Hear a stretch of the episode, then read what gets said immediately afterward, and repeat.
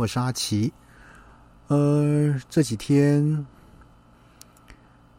大家好像开始在讨论这个边境解封的啊的状况了哈。那当然，台湾边境会逐步的解封，所以呢，各位准备好要出国去玩了吗？呃，雄狮旅游哈，它推出了这个出境旅游意愿调查表。那这个呢，除了选出疫后哈疫情后呢最想去的旅游目的呢之外呢，目的地之外呢，还发现有一些哈旅客习惯改变的一些趋势哦。有哪些呢？好，我们来看一看哈。那当然晓得，台湾边境逐步解封，出国玩的讨论也越来越多。那旅行社呢，无不摩拳擦掌，准备迎接哈复苏的商机。呃，雄狮旅游的日前寄出了出境旅游意愿调查表，那吸引了将近三千位民众来参与。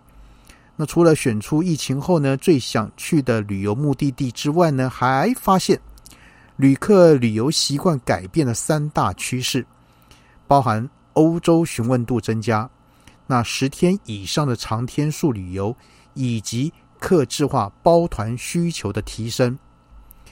呃，雄狮旅游指出，哈，将和这个很多家的一个航空公司洽谈这个日本这个二这个三线城市的一个包机，那申请观光签证需准备的哈受付记证，也可由这个雄狮旅游呢日本分公司来协助申请，待这个台湾开放组团后呢，就会立刻上架相关的商品。那相信未来台湾继续松绑这个边境政策后呢，出境旅游市场将可逐渐复苏。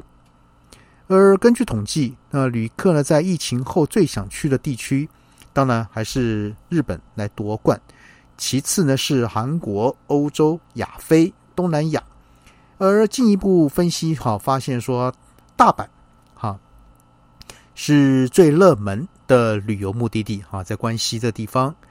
那第二名到第五名分别是首尔、德国啊、瑞士、冲绳、土耳其等等。出发时间呢，以今年秋冬两季询问度最高。那另外呢，有超过半数的旅客希望这个参团的人数在十五到二十人。而值得注意的是。旅客对于欧洲线产品的询问度明显增加，甚至呢高于过去热门的东南亚。而雄狮旅游表示，欧洲不少国家都已经开始松绑这个边境政策，对国际观光客限制少，加上可以一次横跨多国啊的一个旅游，因此呢吸引不少人的青睐。而欧洲团费预计涨幅约三成，哈，不算少。与其他地区相比较，哈，相对来讲比较低，顺势呢提升这个旅客选择的意愿。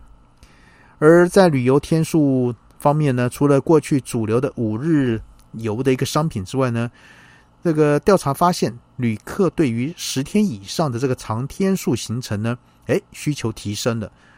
那一般推测是旅客担心未来出国手续恐将变得更繁琐，因此会有啊出国一趟呢就玩久一点的这种心情。而客客制化的这种包团的需求也较以往增加了两成以上，已经有旅客纠团要一起出国吃好住好来度假，指定入住顶级的温泉饭店跟米其林餐厅。要把这些年没有玩到的好好补回来。那考量这个游客啊旅客游玩习惯的一个改变，那呃未来的行程规划呢，将安排户外及自然景点为主，并增加以往未曾走访过的一个新景点。像以日本为例的话呢，将带领旅客走访位在群马县与长野县交界的一个什么？啊，追兵第三桥梁，听说它是日本最大的红砖啊红砖拱桥。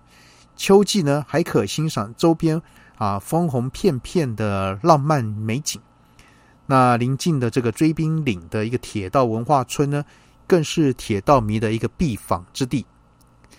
而韩国则是主打入住这个闹区的饭店啊，来减少旅馆这个哈更换的次数，还将前往这个二零二二年五月全新开幕的韩国的乐高乐园，另外安排啊前往世界文化遗产水源华城、老城修筑的这个石啊石造城啊城垣呢，总长五点五公里。壮丽的这个楼门、拱形的这个华红门、优雅的仿花水柳亭等啊，这个设施呢，来显示朝鲜时代的建筑水平。那欧洲线同样也是安排定点深度旅游，像是荷比法九日行程，分别安排荷兰首都阿姆斯特丹跟法国首都巴黎的五星饭店三联博。那美西十日游行程将是啊，把户外景点的比例拉高，像是走访这个优胜美地国家公园呐、大峡谷跟金门湾游船等等。好，那讲到这里呢，大家不知道有没有啊，也要做出国旅游的准备了呢？当然啊，在疫情两年多的状况下，大家可能都闷坏了。但是呢，啊，这个。要出国前，要准备什么呢？当然，相关的护照，还有一些证件之外呢，最重要就问问你自己哦，这个口袋的荷包钱准备好了没？好，那今天呢，先跟各位谈到这边，就这样喽。OK，拜拜。